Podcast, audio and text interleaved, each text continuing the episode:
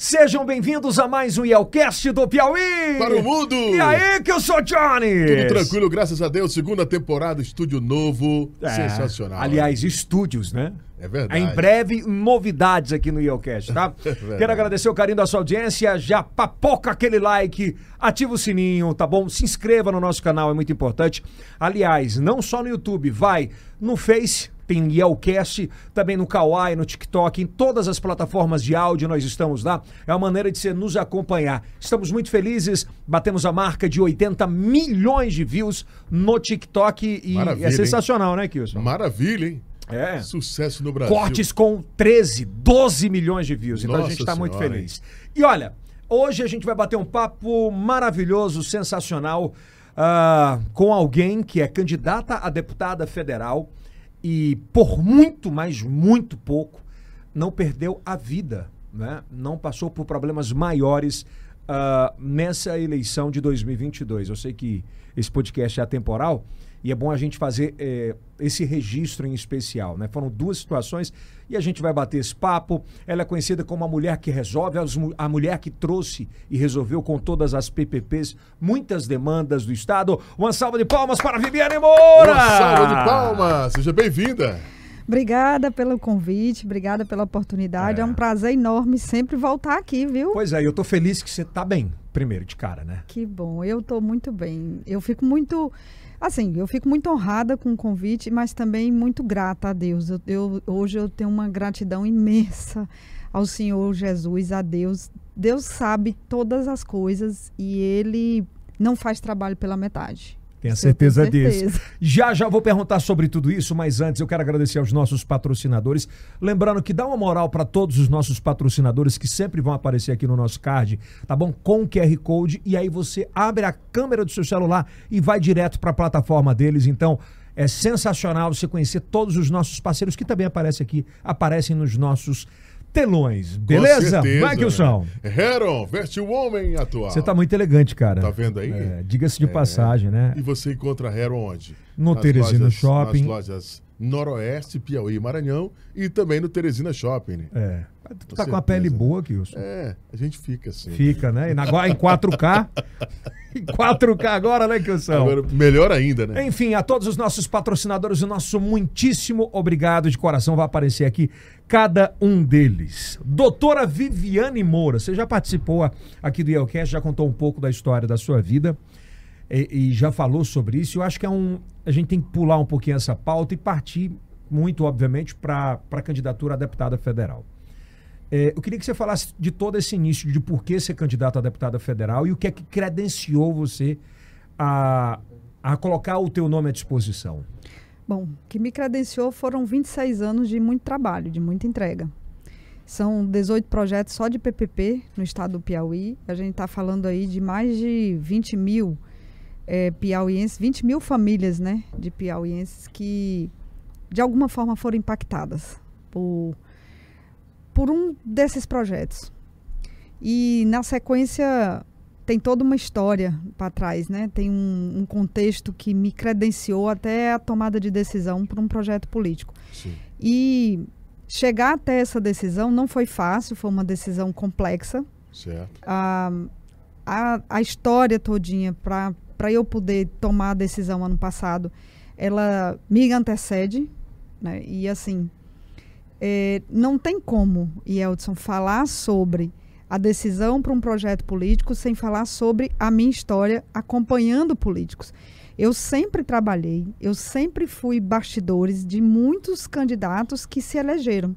Aliás, todos os que eu trabalhei foram eleitos, todos, sem exceção. Você sabe que nenhum. muita gente se pergunta isso. A Viviane veio da onde? Exato. Eu vim, a minha escola é uma escola de bastidores na política. Eu comecei com o deputado estadual Wellington Dias. E depois na sequência fui trabalhar com a Trindade, deputada federal, depois ele, ele virou deputado, aliás, ele foi, ele foi eleito deputado federal, depois eu fui trabalhar com ela porque ele foi eleito governador.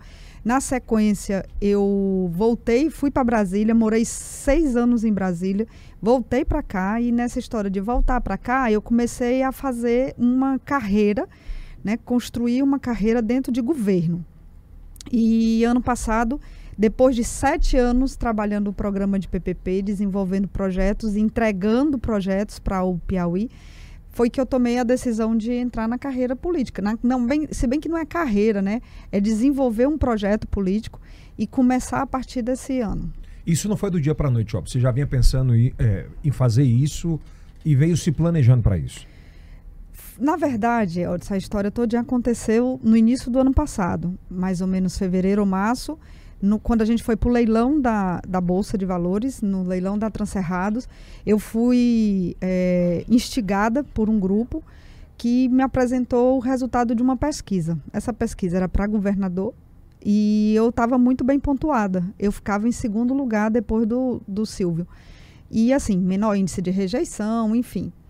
E eu entreguei essa pesquisa, voltei de São Paulo, entreguei essa pesquisa para o nosso, na época, nosso governador, Wellington Dias, e fui lá conversar com ele, trocar uma ideia. E aí surgiu, foi surgindo o desejo de montar um projeto político e trabalhar esse projeto político de forma mais consistente. E essa decisão precisava passar por uma, né, por uma escolha de um partido, como que eu ia escolher esse partido, como que seria essa caminhada. E aí é, foi tudo se encaminhando, se encaixando e dando certo, até que veio a necessidade de fazer a cirurgia para a esterectomia e na sequência o AVC. Pois é, a gente vai entrar já já nessa pauta, mas para quem não assistiu o outro bate-papo e está acompanhando, qual foi o teu papel nas PPPs e o que é que impactou de cara é, na vida dos piauienses? A gente não está falando de uma mudança só, né? Não. A gente está falando de várias, várias, mudanças, né? São vários projetos entregues, diversos. A gente começou com a rodoviária de Teresina. Um projeto emblemático, né? Foi o primeiro, foi o, eu diria que foi o nosso ponto de partida. Na sequência, a gente trabalhou o projeto da Nova Ceasa. A Nova Ceasa foi... Ainda, Desculpa, ainda falando sobre a rodoviária. Vamos falar de rodoviária. Porra, aquela. A escada rolante. De lascar a escada rolante, né, cara? Foi pauta Sim. muitas vezes das TVs, né? Era pauta semanal. A escada rolante continua quebrada. Os Sim. banheiros eram inacessíveis. Os banheiros estavam interditados quando a gente foi fazer o diagnóstico, para você ter uma ideia. Não dava nem para entrar no banheiro.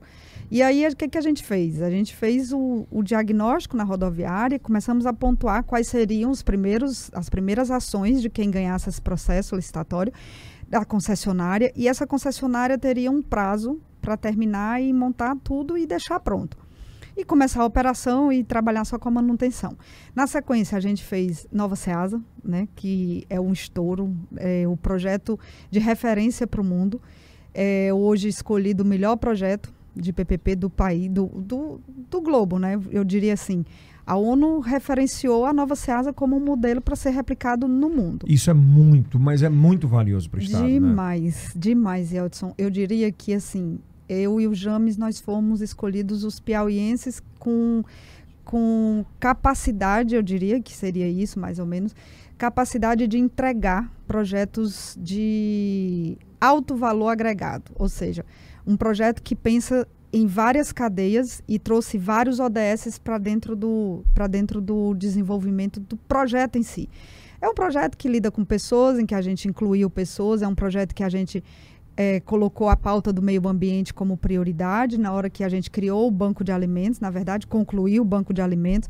Quando a Nova Ceasa criou a creche, a gente estava dizendo que o filho do feirante é importante, né? Ou a filha do feirante, da feirante é importante. O banco de saúde é outro viés, tem outro, né? Tem uma outra pegada que é o da saúde do pessoal que trabalha no, na Nova Ceasa, enfim. É, depois da Nova Ceasa. Antes de, é, eu estou pontuando cada um do e é natural que quando você assume um negócio do tamanho da Nova Ceasa, você tenha obviamente problemas iniciais. Inúmeros. Né? A rejeição de quem já estava acostumado de um determinado jeito.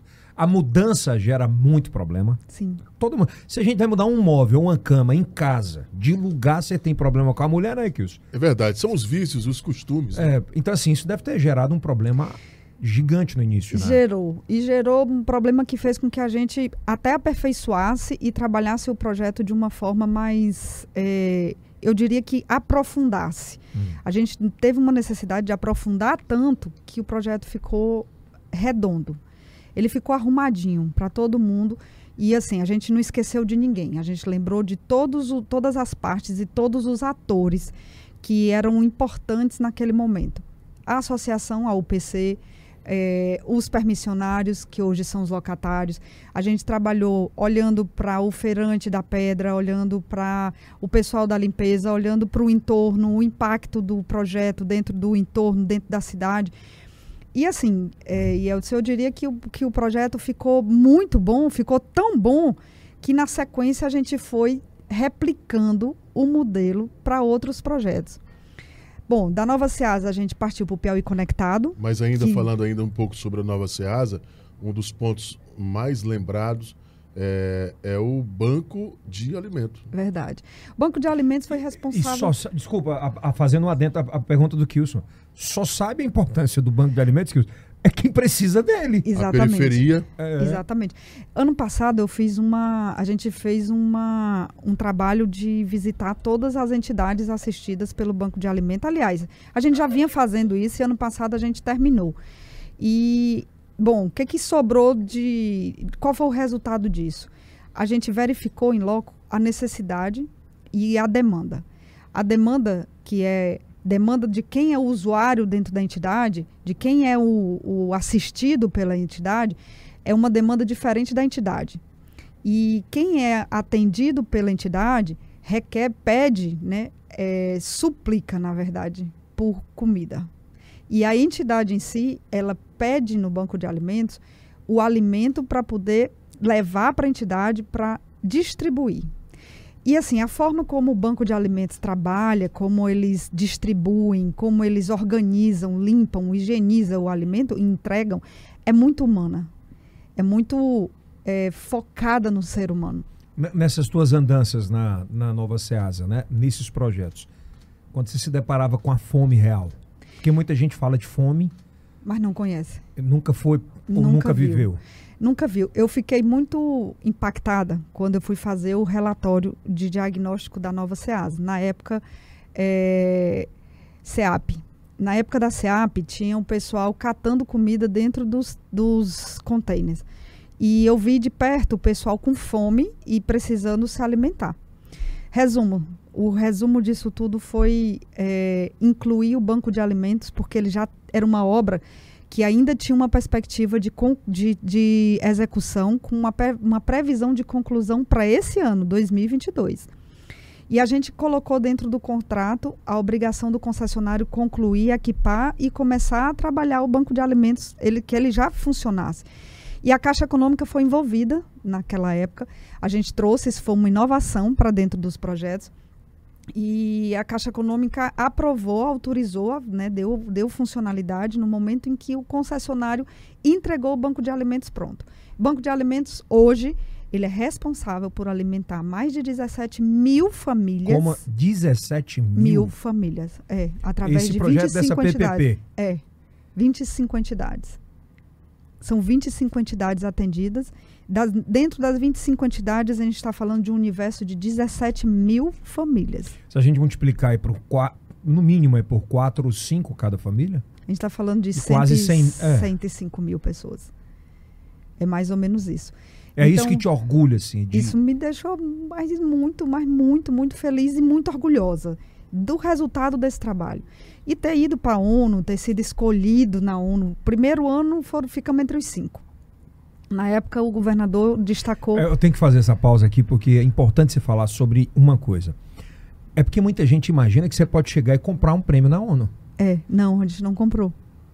A gente não comprou. Na verdade, a, a nova SEASA, ela ficou entre os cinco primeiros no primeiro ano. E ano passado ela foi escolhida como a melhor PPP do mundo. Isso é muita responsabilidade. Não é só, é só, não é só é, a alegria, a satisfação de ter recebido um prêmio, também tem a responsabilidade. Essa responsabilidade de fazer com que esse projeto esteja sempre naquele nível de excelência, ela é muito grande, muito grande.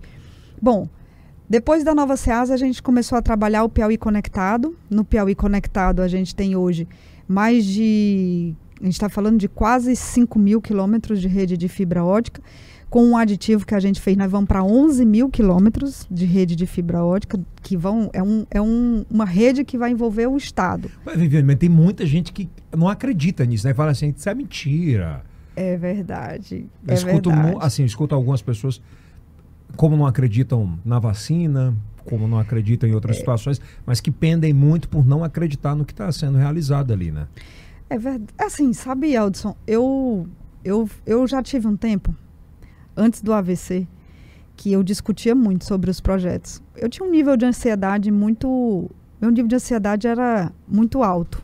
Rádio. Rádio, é, muito alto. Hoje, eu tenho menos ansiedade do que eu tinha antes do AVC e eu te diria, hoje, a Viviane de hoje, eu tenho muita tranquilidade com relação a esse tipo de colocação. É, quem não conhece, não precisa, não vai atrás do, do Piauí Conectado. Não vai, porque não precisa. A Piauí Conectado pode chegar na sua casa e você nem sabe. Porque ela é a responsável, por exemplo, para dar o sinal para muitos provedores. Pode chegar na sua casa via Piauí Conectado. Então, o sinal que eu recebo aqui talvez seja. Pode ser da Piauí Conectado. Mas assim, você nunca vai saber se é deles. Aliás, não é que você nunca vai saber. Você não vai precisar saber se é da Piauí Conectado ou não.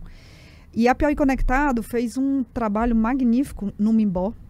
O Mimbó é uma comunidade quilombola que fica muito próximo de Amarante e que tem 400 famílias que moram lá e que viviam, de fato, longe da civilização, completamente longe, da, da, isolados do mundo. E hoje é uma comunidade muito rica, muito, muito forte.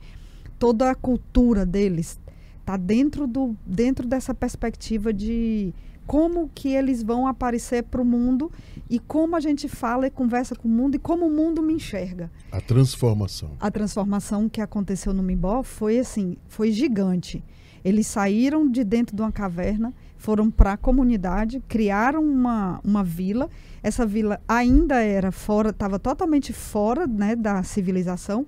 Quando a internet chegou, eles foram incluídos dentro da perspectiva de de divulgação para o mundo, de aparecer para o mundo. Você viu o candidato que ficou por um bom tempo em primeiro lugar, agora oscila em algumas pesquisas, né, para a segunda. Ele falou um pouco sobre essas comunidades, né, Falou. que são completamente abandonadas e que não Falou vê que nenhum. eram miseráveis. Pois é, como é que você que viveu isso aí foi lá em loco? Eu diria que há um candidato Silvio, né? é, que há uma grande falta de, talvez, de informação por parte do candidato. Ele não vivenciou aquela realidade antes e depois da entrada do Piauí Conectado. Piauí Conectado mudou completamente a história da vida daquelas pessoas. Eu tive lá recentemente, fui na escola e fui na, no centro de produção. E o, qual foi o testemunho que eu escutei das crianças, das, dos professores, da diretora da escola, dos pais e das mulheres que estão sendo hoje beneficiadas diretamente por conta da, da rede que chegou na, na- no, no Quilombo? É que a vida deles transformou. Foi um, uma- uma- um estímulo muito grande para as crianças, principalmente, voltarem para a escola, receber um tablet. Elas receberam um tablet. E esse tablet vem com internet, já vem com a internet. E assim, tudo isso fez com que eles dessem um salto de qualidade. Hoje não existe miserável lá no Quilombo. Te dói quando você escuta. Doeu muito quando eu ouvi assim, a, a posição dele. Eu estava em casa assistindo o, o jornal, era uma sabatina, e quando ele falou do Quilombo, e ele falou de uma forma inapropriada, ele falou da miserabilidade, assim, que era um quilombo ainda com miseráveis.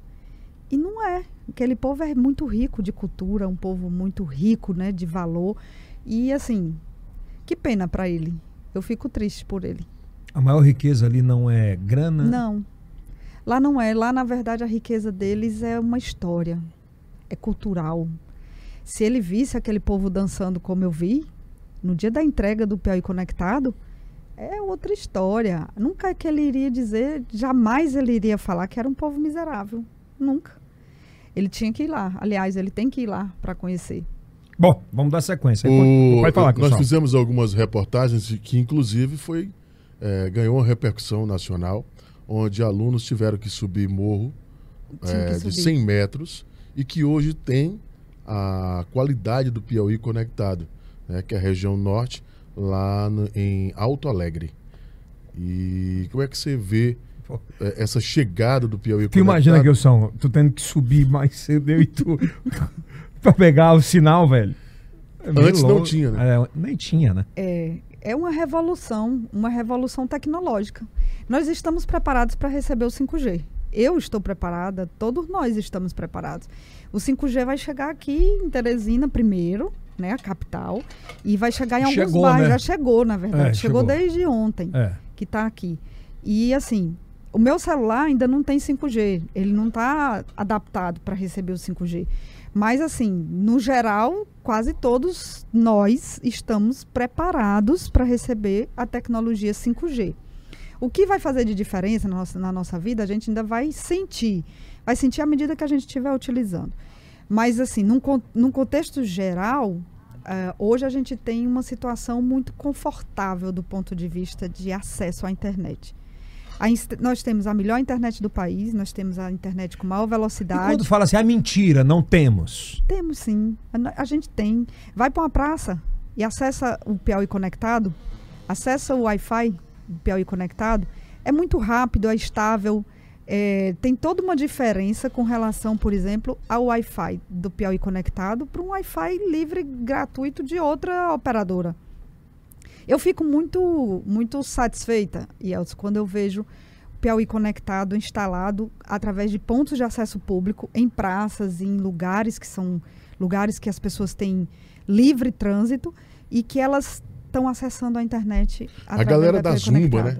Muitas Sim. praças, né? Sim. É, eu, eu, eu diria que Piauí Conectado trouxe a estrada digital para nós. É outra, né? É outra referência. Bom, depois da Piauí Conectado veio a Água de Teresina. A Água de Teresina tem um trabalho magnífico em Teresina. Agora está na, tá na etapa de universalização do esgoto. Isso vai terminar em 2031. Temos mais, a gente está falando de pelo menos mais oito, nove anos. E vou falar pra ti, Viviane, de verdade. Como eu apresento o programa popular há 17 anos na televisão, no mesmo horário, era impressionante quanto, a, acho que lá nos últimos 12, 13, 14 anos, a gente vivia muito. né? Eu acho que o Kilson lembra disso, eram as mesmas reclamações. O cara colocava o vídeo esperando a água chegar de madrugada. E aquilo era humilhante para a mãe de família, para o pai de família, que tinha que sair de casa e muitas vezes não sabia se isso deu uma. A gente meio que devolveu a dignidade para as pessoas, né? É, eu diria que hoje saneamento básico, água e esgoto é falar com é falar diretamente com a dignidade das pessoas. A moradia, não vou nem entrar nesse, nesse contexto, porque as pessoas que moram é, moram em bairros, em vilas, em comunidades, em favelas, elas moram em algum lugar.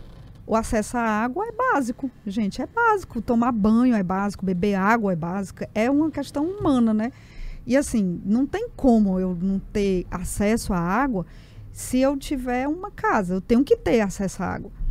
E assim, a Água de Teresina vem desenvolvendo um, um trabalho fenomenal nessa cidade. E na pandemia conseguiu universalizar eh, o, o abastecimento e agora está trabalhando eh, a coleta e o tratamento de esgoto na Zona Norte. Ali perto do aeroporto, eles estão desenvolvendo, a obra está em execução e recentemente eu passei por lá, inclusive ontem eu passei por lá pela frente. Isso não é promessa, né? Tá Não, entregue. está sendo entregue, graças ao trabalho que eles estão desenvolvendo. E é um time muito bom, um time Ó, a gente está qualificado. 23, mi- há 23 minutos falando só de PPPs ainda. Sim. Aí depois dessa, Depois da Água de Teresina veio é, Zoobotânico, Centro de Convenções. que não precisa. Não precisa nem falar, né, do Centro de Convenções, gente. 12 anos praticamente de obra parada. É muito.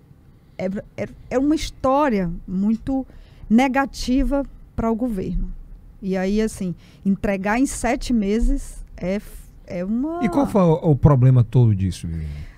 Bom, eu acredito que tem muito a ver com a forma de contratação, né? A contratação direta feita pela CETU, a forma de execução pela empresa, as construtoras muito acostumadas a desenvolver e executar obra para governo e ganhar dinheiro de governo, enfim. É, eu acho que é um- foi uma salada de muita coisa. Cama tá incrível. É. E aí, assim, aí de repente o governador me chama e disse: vá terminar, vá lá, faça uma PPP. Eu disse: governador, qual o prazo que eu tenho? Ele disse: até junho. Isso era março. Eu tinha abril, maio e junho. Em junho eu tinha que fazer uma licitação E ela tinha que terminar em julho para em agosto assinar o contrato. Mas a gente conseguiu. Conseguimos tanto que está lá o centro de convenções com mais de. Hoje tem mais de 50 eventos que foram realizados, mais de Cara, 30 Feira do mil pessoas. empreendedor, gente que faz aquilo. E assim, fantástico, né? O trabalho que eles fazem e, e o nível de excelência de serviço que eles entregam. É muito, é muito igual a- em todas as, as parcerias, todas as concessões. Elas são muito parecidas. Se você olhar para o Piauí Center Modas, eu fui no Zoobotânico domingo, fiquei impressionada, pensei que tinha evento. E Lotado. não era lotadaço, muita gente, cheio de carro no estacionamento e um monte de brinquedo. Eu disse, gente, o que é isso? E aí, assim, é, eu andava com um grupo e o grupo disse, doutora, eu, isso aqui eu pensei que era, né, era um, um evento na, no Zoobotânico. E mas era um domingo. Era um domingo só. E tem mais por vir ali? Tem, ainda tem muita coisa. Tem um pier para entregar. Eles tão, vão terminar agora toda a parte de alimentação. Estão arrumando os containers onde vão vender, onde vai ter venda de souvenir, onde vai ter venda de material relativo, por exemplo, muitos produtos que são relativos à temática do zoobotânico. É porque muita gente, é, em Teresina em especial, né, falava, né, que, ah, não sei se os concorda nisso, mas ah, falta um lugar para eu ir no domingo com a família. É só Raul. Lopes. Zoobotânico. O zoobotânico está fantástico. E assim, fora o zoobotânico, a Transcerrados foi um divisor de águas para nós e o aeroporto de Parnaíba. Então, Transcerrados e aeroporto de Parnaíba, eles, todos os dois são dois equipamentos que tratam do mesmo, têm o mesmo objetivo, melhorar a nossa logística. A logística tanto de tráfego e transporte, né, transporte eh, rodoviário, mas também o transporte aéreo. E aí são dois vetores de nece- necessários para o desenvolvimento do Estado. Como é que eu falo de desenvolvimento se eu não dou suporte, por exemplo, para o povo do agro? Eu tenho que dar suporte para o pessoal que está investindo lá no sul do estado. E tenho que dar suporte para o pessoal que investe lá no tabuleiro litorâneo. O nosso aeroporto precisa ser um aeroporto de verdade de transporte de carga. E para isso a gente O, o aeroporto de. Parnaíba tem essa, essa grande vocação? Tem, tem. Tem. O que, é que foi a- levantado de estudo sobre isso lá? a gente fez um estudo muito, muito, muito focado no tabuleiro litorâneo. E, assim, é um projeto de irrigação imenso, ele é gigante, tem muita gente boa trabalhando lá, plantando, né, colhendo, mas tudo que é nosso daqui vai para o Ceará. E aí o Ceará vai lá e beneficia e volta para cá. Por exemplo, da acerola, da acerola, vai grande parte da, do que é extraído da acerola vai para o Ceará, é beneficiado e volta para cá. Volta como vitamina, volta como muita, muito, talvez muitos do- dos produtos que você use sejam fruto É, são piauienses, eu não sei. é, do Piauí, você não sabe. E qual, o, onde é que entra o aeroporto aí? O aeroporto vai servir para que a gente use o aeroporto para transportar essa carga, para extrair a carga, colocar dentro do avião e exportar. Vai ser nosso canal de exportação. É porque é o, maior po- é o ponto mais curto, né? mais perto da Europa, mais próximo de Portugal, mais próximo da Espanha. É assim, a gente está praticamente a seis horas de Portugal, olhando para o aeroporto de Parnaíba. Muito perto. Sete horas é de, de Fortaleza para lá, Para Portugal. para Portugal. Caramba, dá uma. Fora que se for passagem aérea, assim, se for é, transporte de, de pessoas também dá um diferencial grande, né? De enorme, preço. enorme. De, isso, tem uma, isso afeta o preço, né? Você sabe que a quantidade Muito. de combustível afeta o preço da passagem. Fora que o que vai movimentar a estadia em Parnaíba, Demais, Luiz Correia. Demais. Aliás, vai ter o maior Réveillon Premium. Agora, no final do ano, né? É. O aeroporto com- é, Já vai estar funcionando. Aliás, o aeroporto já está funcionando com mais tem mais dois ou é três, três voos. Tem três voos novos. O voo sai, da, sai de São Paulo e deixa, baixa em Parnaíba. Parnaíba. É. Parnaíba tá muito importante, graças a Deus. Aí, Viviane, Aí, fala aqui. É, vários empresários, eh, Viviane, candidata, eh, estão de outros países estão visitando o estado do Piauí para investimentos futuros com relação às energias renováveis. Tem algum projeto, quando a senhora chegar na Câmara Federal, a respeito das energias renováveis? A gente já trabalhou no projeto das mini-usinas, né? E já está em execução, inclusive. Bem aqui em Campo Maior, em Altos, eh, em União e onde mais, meu Deus? Em Barras. Dos quatro, tem dois que já estão em obra, em ritmo acelerado. E esses projetos é para ano que vem já estarem funcionando e a gente pagando uma conta de energia muito menor, com 25% de desconto. Esses 25% de desconto, o resultado disso vai para investimento em outras áreas. Então a gente está falando de economia, mas também de investimento em E- outros setores. E a longo prazo, em reduzir isso a quase 90%, né? Sim, sim. E aí, assim, se a gente olhar num contexto de estado do Piauí e olhar para o tamanho do projeto, é, ele foi desenhado para atender a administração pública, direta e indireta.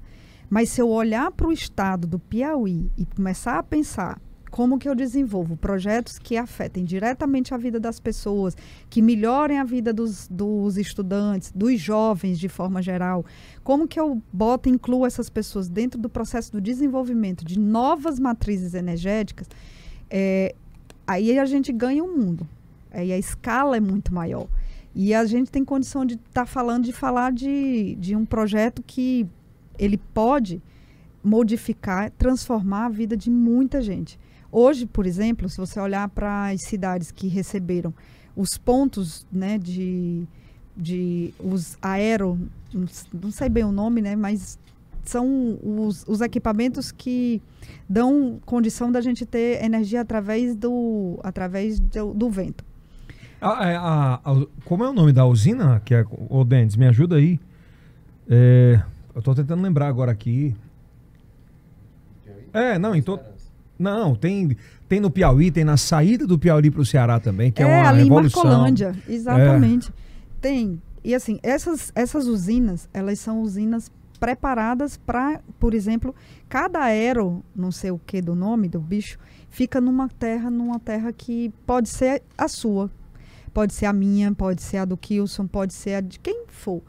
Eles pagam o arrendamento, eles pagam o aluguel para colocar o aero. A torre lá. É, a torre. E assim, é, de forma geral, esse- tanto essas torres quanto as placas de energia solar, todas têm uma função. É um caminho sem volta, né? Não, não volta mais. Acabou. É. E a pandemia mostrou que a gente precisa mesmo usar a matriz de energia renovável como uma alternativa para resolver o gargalo da produção de energia. E aí você resolve ser candidata a deputada federal. Ou decisão difícil, viu? Não foi uma decisão É fácil. porque, assim, você tem muito sucesso da sua profissão. Você é, você é empreendedora também, né? Sim. Tem é, empresas de consultorias por todo o Brasil, de PPPs, inclusive, né? O que que faz? Eu entrei numa zona de conforto, não vou mentir. A zona de conforto, ela é, ela pode ser um risco muito grande na sua vida profissional. Essa zona de conforto, ela me leva para dois lugares. Ou eu vou para o sucesso ou eu vou para o fracasso. E eu estava com muito receio ano passado de, de permanecer na zona que eu estava. Para mim, eu já tinha chegado no auge. Então, se eu já cheguei aqui nesse auge, deixa eu procurar um negócio novo. E aí eu comecei a lembrar da minha história. E a minha história sempre foi ajudando outras pessoas a se elegerem. E candidatos que às vezes nem tinham condição, nem tinham como serem eleitos, muitos deles foram eleitos, alguns até como suplente, mas assim, todos eles tinham depois uma importância dentro do governo. E eu fui assistindo essa história de bastidor. E sendo em algum momento também chamada para trabalhar, para ajudar, mas eu nunca ia para cortar a faixa. Nunca fui chamada para ir cortar uma faixa. E menos ainda para inauguração. Então não tinha esse momento para mim não. Quando era fui, agulha, não era a linha da roupa. era. Eu, não, eu nunca fui chamada para ser a, a linha para fechar o negócio. Mas, assim, num contexto, de uma forma geral, é, eu tinha uma participação, mas eu não era a grande protagonista. Uhum. Eu estava sempre nos bastidores. E aí, o resultado de tudo isso foi que, na hora da minha avaliação, eu comecei a me questionar por que, que eu não era a candidata. E por que, que eu, não, eu, não, eu não fazia esse movimento para me lançar como pré-candidata naquele momento. E aí eu fui atrás, né, de comecei a conversar com algumas pessoas, inclusive com o deputado Franzé, com Osmar Júnior, secretário de governo naquela época. E essas conversas todas foram balizando a minha tomada de decisão. E até que eu cheguei no deputado Evaldo, que me acolheu naquela época muito bem. É, eu já tinha uma preocupação muito grande com relação à história da filha ser candidata. E eu fui ouvindo as pessoas falando, mas eu entrei, né? Fui me filiei no Solidariedade por um motivo simples. Eu queria estar num lugar que eu tivesse chance de ganhar. Pois é, muita gente pergunta, por que, que você não foi para o PT? Porque lá eu não tinha chance de ganhar. As minhas chances de, de perder eram muito maiores. O risco para perder lá era muito maior do que ganhar. E assim, o que eu escutei do Lima, que era o presidente do partido na época, foi uma frase que me desmotivou completamente. Era tipo assim: procure seus candidatos, procure os seus, né, os seus apoiadores, procure as lideranças nas cidades. Você já tem liderança política? É, é, o perfil, né? A cultura daqui é mais ou menos essa. Todo mundo procura o vereador, mas não procura a liderança comunitária. E eu comecei a sair dessa rota e fui atrás das lideranças comunitárias. E aí estamos aqui, agora como candidata. Candidata pelo Solidariedade. E aí aparece o Evaldo. Como é que foi o primeiro contato com o Evaldo? Foi o deputado Franzé que fez essa ponte é, eu fui até a casa do deputado e nessa primeira conversa, que foi uma conversa, graças a Deus, uma conversa muito, muito tranquila, muito serena, e a gente eu saí de lá já praticamente assinando a ficha de filiação, a gente foi para Brasília, os dois juntos. E nessa ida para Brasília, fomos lá para fazer a minha filiação, e essa filiação ter, contou com a presença do Paulinho da Força. Ué, mas o que, que ele te convenceu? Na verdade, eu fui lá, não foi para ele me convencer, eu fui lá para me entregar. Eu fui lá para dizer para ele: tô aqui, eu preciso de um partido. Você tá afim? Você quer? Aí ele, claro que ele queria, né? Óbvio que ele queria. A mulher que resolve, a mulher das PPPs, bora para cá. E me chamou, me, né, me aceitou a minha proposta. Minha proposta era: eu quero e preciso de um partido. O que você vai me dar lá na frente, a gente conversa lá na frente. Agora, por enquanto, eu preciso só de um partido. E ele aceitou e a gente foi para Brasília, para minha filiação. Paulinho da Força estava lá. Resumo, eu voltei filiada e começamos uma trajetória política, uma história de hum. um processo político, né? Um projeto ligado à política, ele não é um projeto simples. Ele é um projeto que tem muitas caixinhas, né? E a gente vai abrindo cada caixinha e cada caixinha é uma surpresa. Que loucura e que surpresas, né? Ah, ainda ali estava tudo estabelecido, você no início da campanha, e de repente você tem que parar aquele time porque teve que fazer uma cirurgia. Exatamente. Eu, eu, eu já vinha há um bom tempo com um sangramento que não parava de jeito nenhum. E comecei a tomar é, anticoncepcional para reduzir a quantidade de, de sangue. Bom, o desfecho disso foi uma cirurgia para retirada do útero e de um dos ovários uma esterectomia, bom, era uma cirurgia simples. E, e, e, detalhe, né? Essa cirurgia, milhares de mulheres precisam fazer e muitas vezes se omitem a fazer para não, não perder o emprego. É. Tem uma história que, para cada mulher, é uma história diferente, né? Mas no final, todas pagam a mesma conta. Eu paguei uma conta, foi me afastar da campanha. É, tem algumas, já ouvi muitos relatos de mulheres que, por exemplo, deixaram de fazer a cirurgia para poder é, para poder se manter nos seus empregos. Outras fizeram e voltaram antes do prazo para não perder salário ou não ter redução de salário. Que loucura, né? É. É mais triste para nós porque assim, isso é um, isso é um, na verdade isso é um, um, uma doença que está muito ligada à nossa natureza.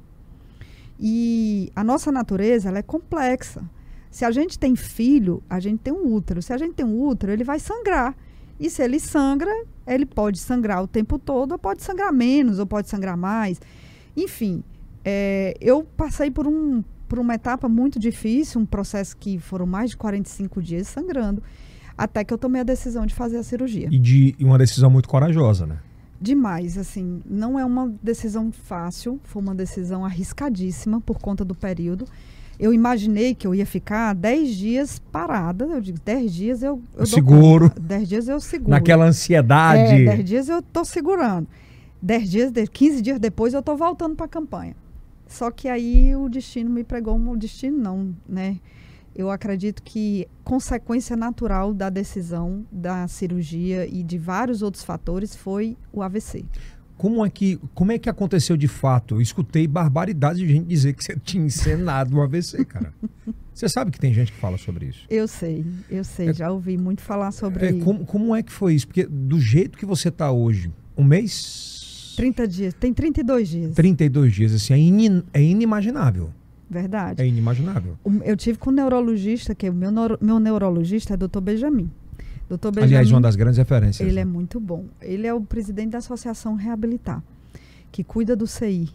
E ele foi chamado pelo, pelo neurologista que me atendeu assim que eu cheguei. Eu não lembro de nada disso. Pois é, eu quero saber como é que aconteceu, assim, se você lembra o, eu o tava, dia. eu tava dormindo, né? Eu tava em casa, praticamente a minha filha já tinha chegado, tava no quarto dela, meu filho não tava em casa ainda.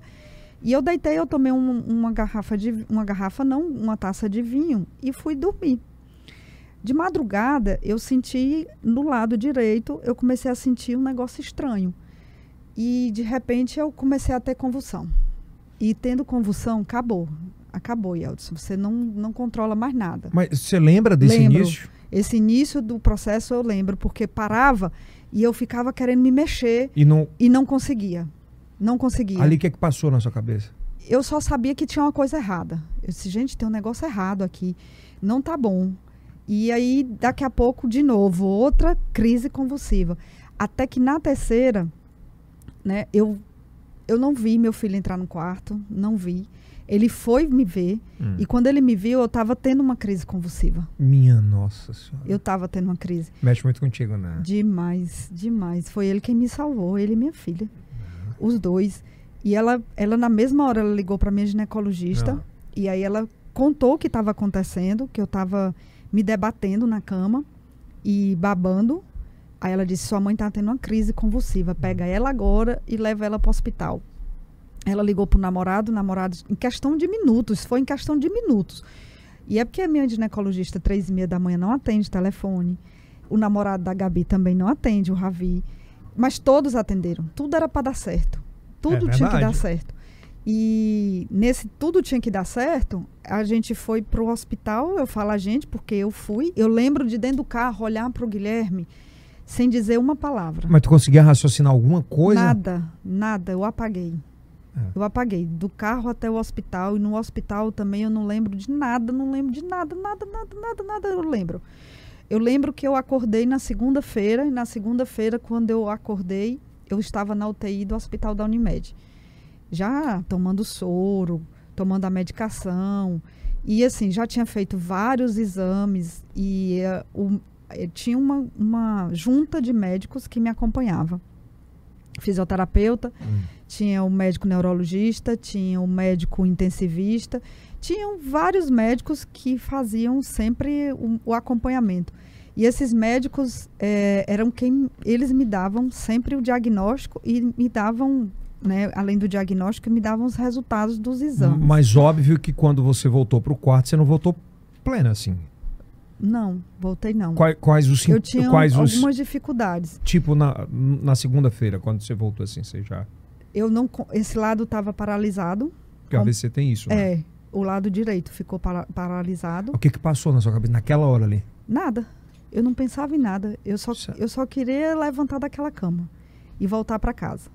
Eu ficava pensando assim, meu Deus, e como é que tá meu povo? Pois é, porque eu te conheço que você é muito, muito. Eu tive que parar, Yeltsin. Eu tive que, eu fui obrigada a parar. Eu tinha que, eu tinha que é, parar para pensar. Era assim, na verdade, eu não pensava em nada e pensava em muita coisa ao mesmo tempo. Você sabe como é isso? Você nem sabe que hora você pensa e nem que hora você não pensa em nada. Eu passei domingo apagada e na segunda, quando eu acordei, eh, tinham dois médicos comigo e eu fui praticamente obrigada, eh, eu diria que a palavra certa é essa, obrigada, a me mexer, a falar da forma como eles pediam. E assim, eh, o que, que eles mais queriam que eu fizesse? Eu respondesse. E eu não conseguia responder Aquilo te deixou. aquilo ia me angustiando. E assim, isso foi segunda. Terça-feira eu já conseguia falar algumas coisas. Aí na quarta-feira eu fui melhorando, na quinta-feira já foi outro passo, eu já estava bem melhor do que na quarta. Na quinta-feira do mesmo jeito, na sexta pro sábado e do sábado pro domingo eu já fui para outro quarto. Aí já era um quarto dentro do- da própria UTI. Chegou algum momento que você teve muito medo de morrer? Não, não tive medo. Hora nenhuma, Yeltsin. Hora nenhuma eu tive medo. Porque eu já tinha passado pela, né, pela porta da morte, praticamente. Eu bati na trave e voltei. Acho que Deus foi lá e disse: Não é sua hora ainda não, desça, volte. Você é minha, então vá lá. É, eu acredito muito nos propósitos de Deus. Demais. Então, assim, eu acho que ele. Eu acredito muito que ele me trouxe de volta e me permitiu estar aqui hoje, caminhando, falando Cara, sem nenhuma sequela. sem sequela nenhuma. Graças a ele. Graças à determinação dele. Os anjos da guarda nunca saíram de perto. Nunca saíram, nunca. Em algum momento, é, nesse período, você pensou em desistir da campanha? Não. Não teve nenhum período que eu pensasse assim. Eu vou desistir do, da minha trajetória, da minha história. Se eu desistir disso, eu estou desistindo de 600 lideranças. É muita gente impactada. E como Só eu sou muito. Só em Teresina. São 600 lideranças hoje comigo. Então, vamos fazer uma conta pela outra. É, são praticamente 600 famílias. Se cada uma tem quatro pessoas, são 2.400 pessoas impactadas diretamente. E se essas pessoas ficassem sem me apoiar, e eu com que cara eu ia dizer para elas, estou desistindo da campanha, não vou mais ser candidata. Como que eu vou fazer isso? Eu tinha até justificativa. Tava, era justificável. Eu acabei de voltar de um centro cirúrgico, ou de uma UTI, acabei de sair de uma cirurgia, acabei de ter um AVC, tenho todos os argumentos para não ser mais candidata. Eu podia ter feito isso, mas eu não fiz. Eu decidi que eu ia manter a campanha até o dia 2. Dia 2 é um dia decisivo nessa história, nessa caminhada. Ah, e quando é que entra essa, se é que houve, eu preciso ouvir da sua boca, a negligência do partido?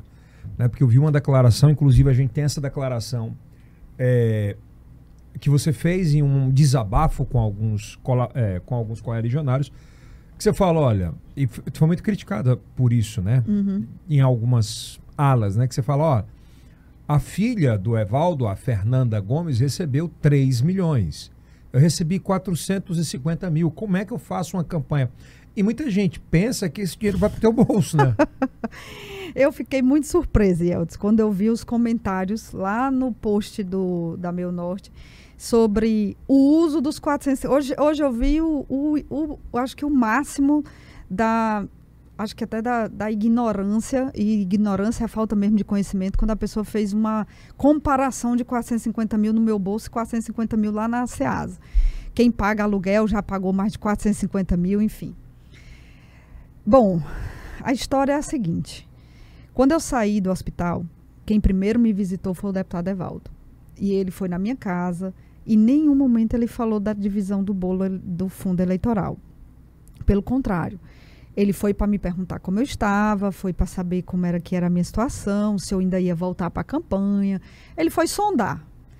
Na sequência, quando eu vi né, o cardzinho mostrando que ela tinha recebido 3 milhões e eu 450 mil, eu mandei para ele. Eu disse: O que é isso? Não estou entendendo. Preciso falar com você pessoalmente. Ele foi lá em casa. No que ele foi lá em casa, ele disse: Você tem que resolver esse assunto é com o Elton.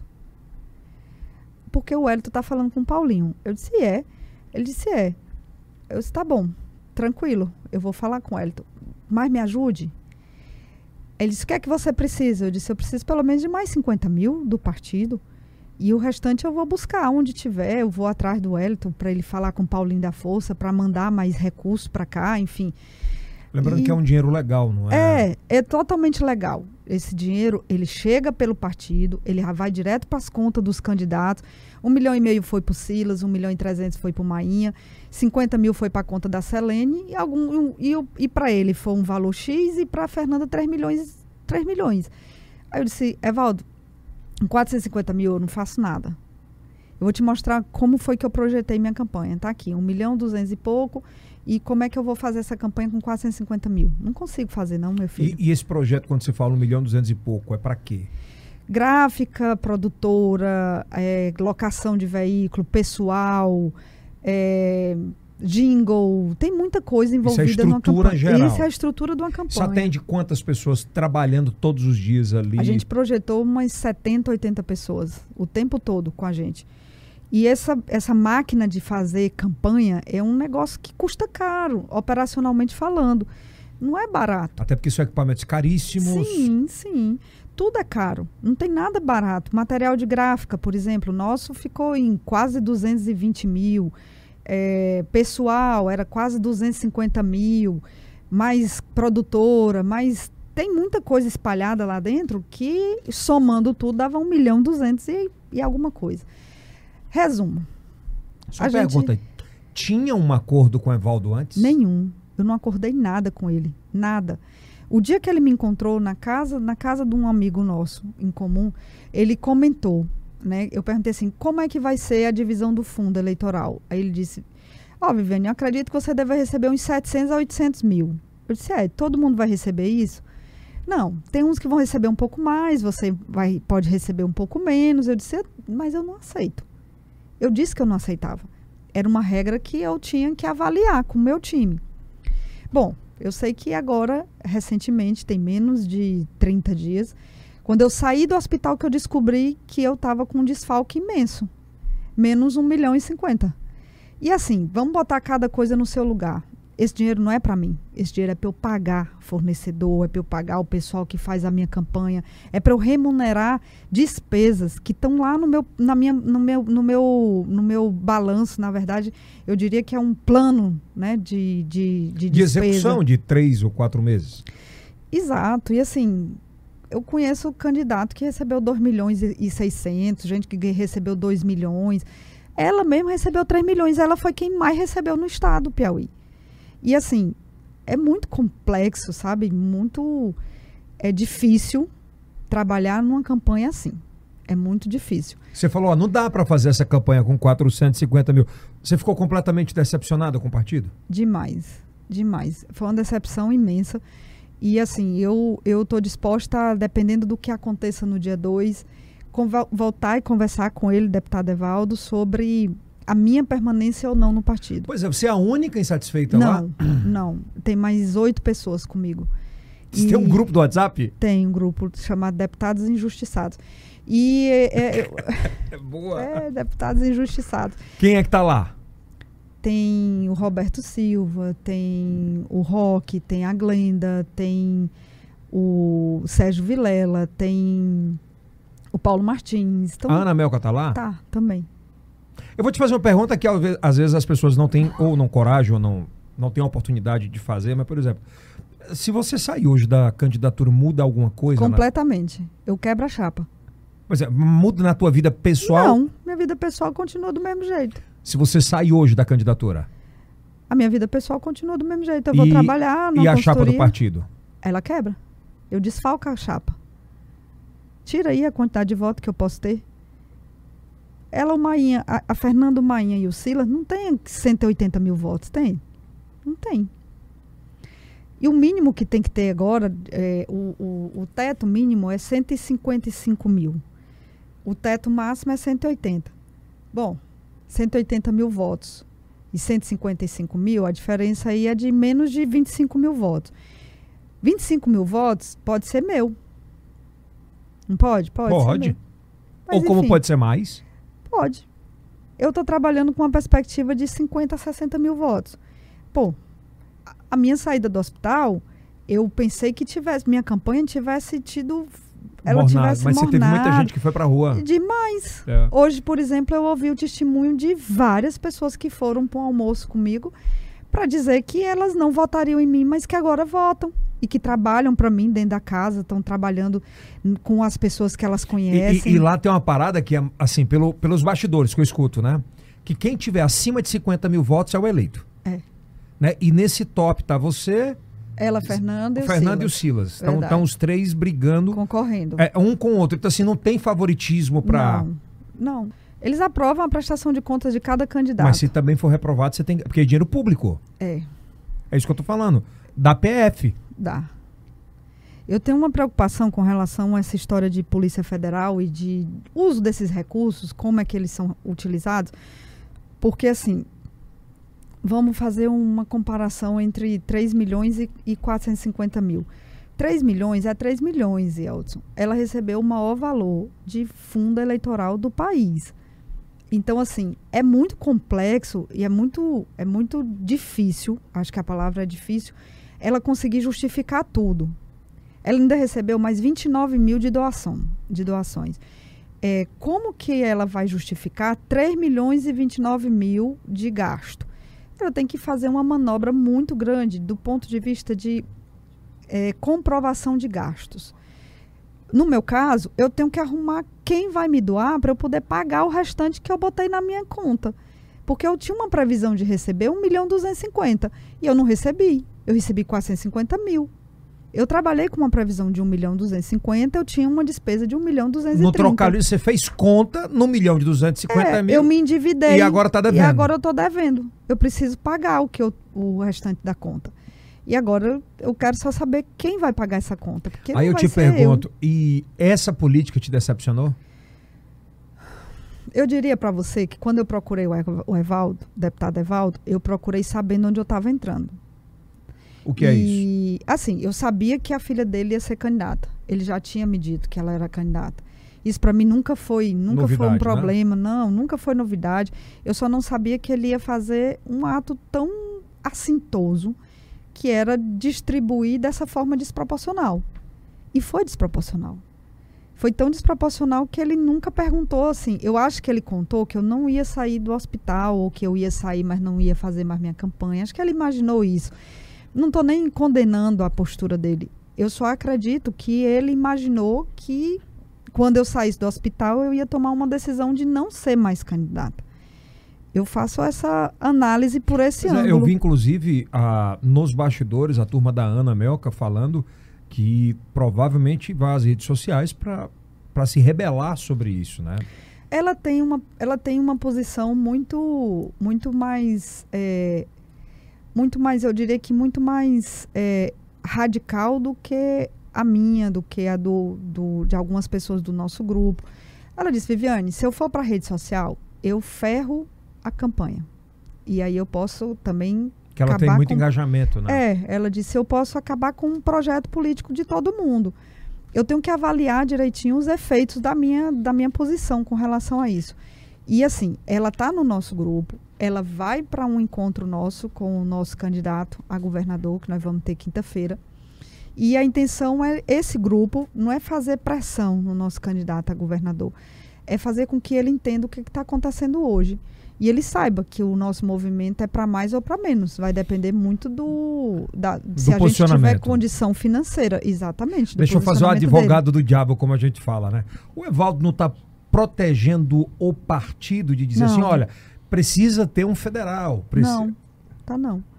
Ele, na verdade, ele está preterindo uma parte dos candidatos para fazer com que a filha dele seja a eleita.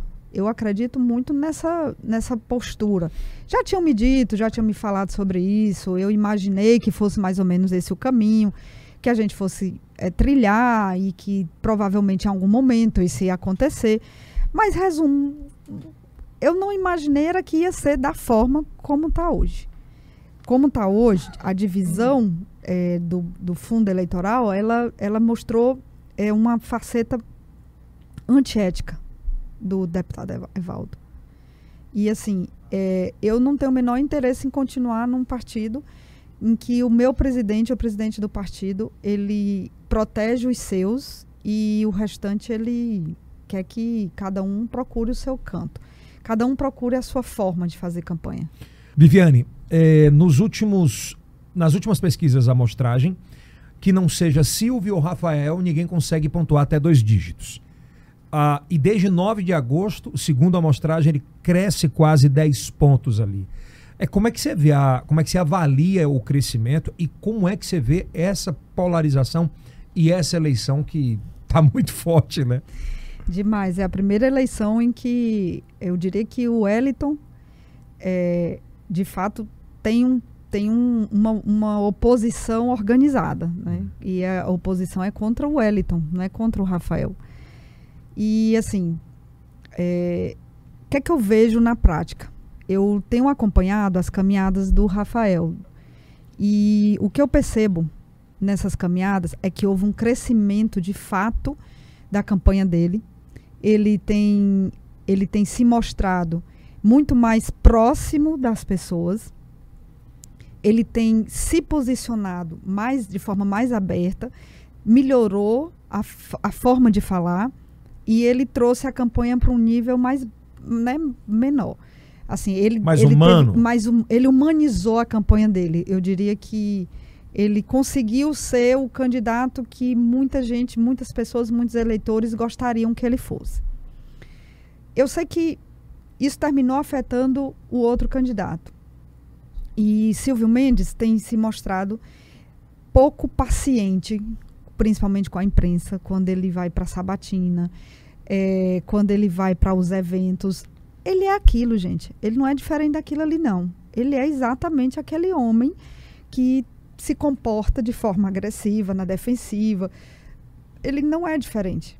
E quando eu olho para os dois candidatos e para a campanha deles dois, eu vejo uma campanha muito igual. Muito igual. Do ponto de vista de volume, de tamanho de campanha. E do ponto de vista de resultado de pesquisa, pesquisa é uma fotografia daquele momento. E se a, se a amostragem fez a avaliação do dia 9 até o dia 9 de setembro, se foram 30 dias, nós vamos ter um comportamento de 30 dias. E cada pessoa entrevistada, ela é entrevistada dentro de um contexto. E a tua realidade pode ser diferente da minha. E eu vou avaliar conforme a minha realidade. A minha realidade é que o Silvio Mendes fez mais por mim do que o Rafael. A sua pode ser diferente. E o resultado da pesquisa é exatamente o reflexo disso. Quem mais entregou, quem mais foi, é, eu não diria que visto, mas quem mais me impactou foi o Rafael ou foi o Silvio. Por isso que o Rafael cresceu tanto nas pesquisas. Eu acredito muito na pesquisa amostragem, acredito demais nesse último resultado. Eu tenho uma convicção muito forte com relação à vitória do Rafael. Eu acredito muito na vitória dele no primeiro turno. No primeiro turno. No primeiro ainda. turno. Acredito que isso vai acontecer no dia 2. Dia 2 de outubro. Espero eu que aconteça assim, né? Porque, é, como eu não estou fazendo campanha possível, estou fazendo campanha por Rafael, eu automaticamente, se eu não for eleita, também esqueça. Eu não, também não tenho participação em lugar nenhum. Por outro lado, né, se o Lula for eleito no primeiro turno eu posso ter a chance de ir para Brasília? Posso. Pode ter a chance de trabalhar no governo federal? Posso. Né? Eu tenho, eu tenho condição, eu tenho capacidade para isso. Só que para isso acontecer, eu preciso fazer um, um, movimento aqui no estado que me projete e me dê capital eleitoral para isso. Né? O meu capital eleitoral é voto, chama-se voto. Esse voto é que eu preciso demonstrar na prática que ele serve tanto para Rafael como ele vai servir para Lula. Vai servir por dois. O abraço do Lula ele é muito importante aqui no Piauí. Eu te falo isso porque nas últimas duas eleições para presidente, isso são números, não é achismo, né? É, o, o, o, PT teve mais de 70% do, dos votos válidos para presidente, né? Essa condição de votar no Lula ou votar no, ou votar no PT e quebrar esse voto para votar em outra pessoa, para depois votar no outro senador, isso geralmente acontece? Acontece. Eu, eu, eu tenho visto uma posição muito, aqui no Piauí, assim, muito focada no Lula. Aonde eu ando. E eu converso com as pessoas, é muito voltada para a votação e votar no Lula. É, nós estamos falando de um estado que quase 100%, não vou falar quase 100%, mas quase 80% da população tem uma condição é, mais, eu diria que uma condição menos privilegiada, ou seja, tem menos renda do que a grande maioria. A grande maioria é 20%. Esses 20% ficam numa casinha e 80% está aqui. Esses 80% estão na zona do, da classe E, D e C. C, D e E. A CDIE é uma classe que vota no Lula, independente de qualquer coisa. E assim, o nosso estado, ele tem uma, ele tem uma característica que é a característica dessa classe, dessas classes serem muito focadas na campanha, principalmente na campanha pelo amor. não é pela dor, é pelo amor, o amor. E o amor do Lula com relação ao Piauí, a demonstração de afeto, o que ele já fez por esse estado, pesa muito aqui, pesa demais.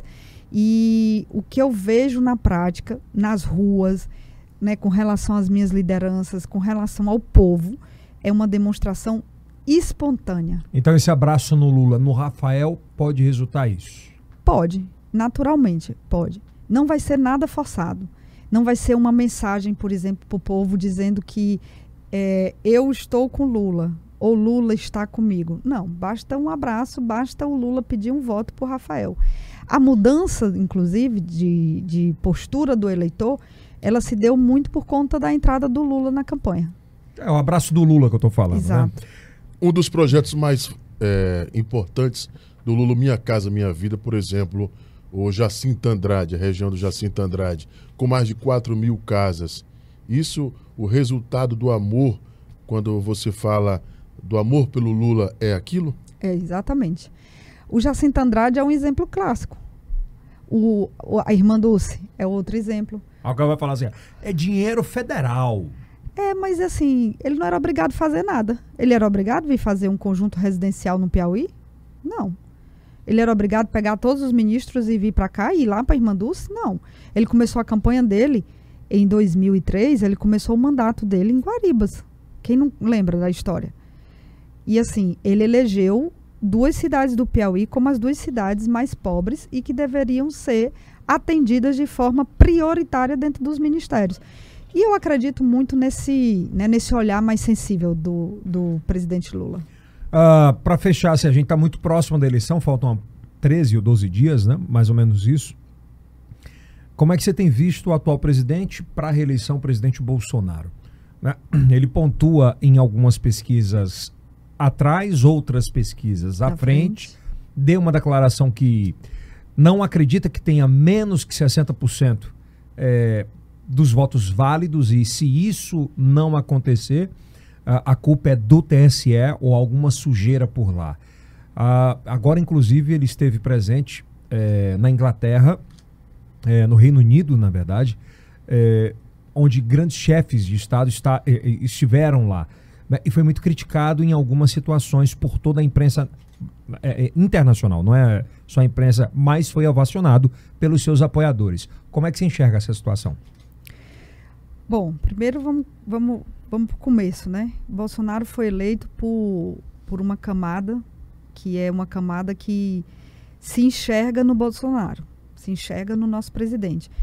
Eu não me enxergo no presidente, eu não tenho nenhuma responsabilidade com relação a quem foi eleito como. Mas se enxerga como? Eu olho para o Bolsonaro hoje, que é o nosso presidente, eu olho para ele com um certo, uma certa tristeza. Tristeza por um motivo, primeiro por um motivo muito justo. É, o Bolsonaro ele só representa quem é o homem que não trata bem mulher, misógino, né? Ele é um, é, é, tem uma característica que é muito associada aos genocidas o Bolsonaro é um presidente que tem uma visão muito mais é, fria da realidade brasileira. Se você observar, ele pouco andou nos lugares, nas cidades e nos estados mais pobres. Ele sempre deu preferência a viagens e lugares mais ricos, mais organizados, eu diria, financeiramente. E assim, toda essa história do presidente, toda essa história do Bolsonaro, todo esse contexto está muito ligada, talvez, à própria personalidade dele. E, assim, é um, eu, eu acho muito é lamentável né, ver um presidente da República ser, como aconteceu ontem na, na Inglaterra, ele falar sobre política dentro de um ambiente fúnebre. Era um funeral, não era um ambiente para ele falar de política. Ele errou? Eu acredito que sim eu, a minha convicção e a minha posição como eleitora é que eu jamais daria um voto para ele. Não naquele contexto, não ele se posicionando dessa forma. Depois ele foi para a ONU, hoje ele estava na ONU. E no prédio da ONU tinha lá né, um, uma projeção vergonha, alguma coisa é assim. que as pessoas têm vergonha do presidente que tem no seu país. E assim, vamos olhar para o ambiente geral, né? Vamos olhar para o Brasil. O Brasil precisa hoje de um presidente como Lula. A gente precisa, de fato, é, voltar e tentar resgatar a nossa autoestima. A nossa autoestima, ela está dilacerada por conta da posição e da forma de ação e de agir do nosso presidente. Ele roubou a nossa, a nossa identidade através da, do uso da, da, da, da Das cores? das cores do, da bandeira. Ele, ele, de, ele, de alguma forma, ele se posiciona como se ele fosse um, um estadista, só que ele não é um estadista, ele é autoritário. A palavra certa é essa. Ele é um cara autoritário, é um cara que nunca entregou. Foi um deputado federal omisso, ninguém nunca nem ouviu falar dele, e de repente ele saiu como presidente da República, foi eleito. E ele foi eleito dentro de, uma, né, de um cenário, de um ambiente que não era o ambiente mais. mais é, o ambiente para ele. Era o ambiente de quem fosse contra o Haddad seria eleito. Mas não foi um erro do PT também naquela época? Eu acredito que sim. O PT deveria ter apoiado o Ciro Gomes. Eu, essa é a minha visão. Se tinha prometido, se tinha uma história para trás, podiam ter, podiam ter honrado o compromisso. Só que aí o PT resolveu bancar o Haddad. E essa história de bancar o Haddad levou a gente para onde a gente está hoje, né? O Haddad perdeu, consequentemente o Bolsonaro ganhou e a gente está aqui hoje discutindo quem é Bolsonaro, o que é Bolsonaro nas nossas vidas. Bolsonaro é gasolina alta, é combustível, na verdade, né? Alto, é cesta básica alto, valor muito alto. A gente está falando de preços, um aumento de preços, uma Mas está inflação. falando agora que baixou o combustível. É uma jogada, meu amigo. Isso foi uma jogada de mestre. Ele achou que está enganando quem? Porque a minha ele não enganou, nunca. Esses aumentos, superaumentos, eles foram todos organizados para uma hora ele baixar. Porque eu Você imagino. tá de brincadeira, você tá falando pra mim, Vielle, que todos os aumentos de combustíveis, todo esse perrengue que o brasileiro passou. foram, foram, foram orquestrados dentro da própria Petrobras. Petrobras. É, eu, aí baixou eu- perto da eleição. Sim. Caramba! Olha, agora foi o diesel. Mas qual o dado científico sobre isso? Não tem dado científico. O dado é empírico. É só a gente olhar o histórico. O que que ele vinha fazendo, como era que a gente vinha, como é que o mercado vinha se comportando. Inclusive o próprio Bolsonaro, como é que ele fazia? Ele hoje está falando e está pregando a história das, da, da, da- do TSE. O que é que ele quer, né? O que é que ele está querendo no, no último O momento? que é, aquele- o que- vamos, eu vou mudar a pergunta então. Ele falou que essa questão de 60%. Vamos imaginar os dois cenários. Vamos imaginar o Bolsonaro ganhando Sim. as eleições, o que é que acontece no outro dia por parte do Partido dos Trabalhadores, ou seja, do- da legião do Lula, enfim, e o que é que acontece no outro dia da eleição se o Lula ganhar? Se o Lula ganhar, o Bolsonaro, é claro, ele vai, eu, ele vai fazer um movimento para tentar anular a eleição. Isso é, isso é um fato. Ele já está dando os indícios de que ele vai fazer Quais isso. indícios? Quais É indícios? Falando do TSE, falando dos 60%, ele, ele, ele tem convicção de que ele tem mais de 60% dos votos válidos. Ele tem mesmo. Eu imagino que sim. Isso é a minha visão, Certo. né? Quando ele fala de que ele tem mais de 60%. Depois, quando ele. Todo dia, se você observar, todo dia ele fala do, das urnas eletrônicas. Todo dia ele fala. Todo dia. E o PT, ele é mais. ele é menos agressivo. É menos. A posição é menos, menos radical.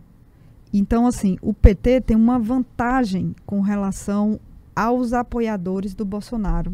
A gente foi feito para acolher, a gente foi feito para cuidar. E a gente exerce isso na prática. É, eu não imagino Lula no dia seguinte questionando o resultado da eleição.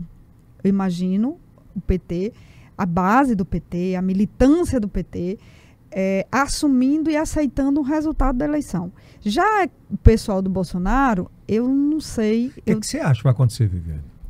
Eu acho que Bolsonaro vai. Eu tenho muito receio de, do que, que vai acontecer no dia 3. Se tudo der certo e Lula ganhar no dia 2. eu não sei como é que vai ser a posição do Bolsonaro e menos ainda se ele vai aceitar uma transição pacífica. Não acredito numa transição pacífica, eu acredito que vai ser muito conflito. Ele entrega a faixa? Não, não acredito que ele entregue a faixa Já pensou? Não, não acredito. De verdade, não acredito. Não. Acho que não. Mas ele falou que aceita. Ele, ele declara. Pra ser coitado, meu filho. É, é- Como é assim? um- É uma, é uma, ali é uma estratégia política. E qual é o papel do Ciro Nogueira nesse Bolsonaro?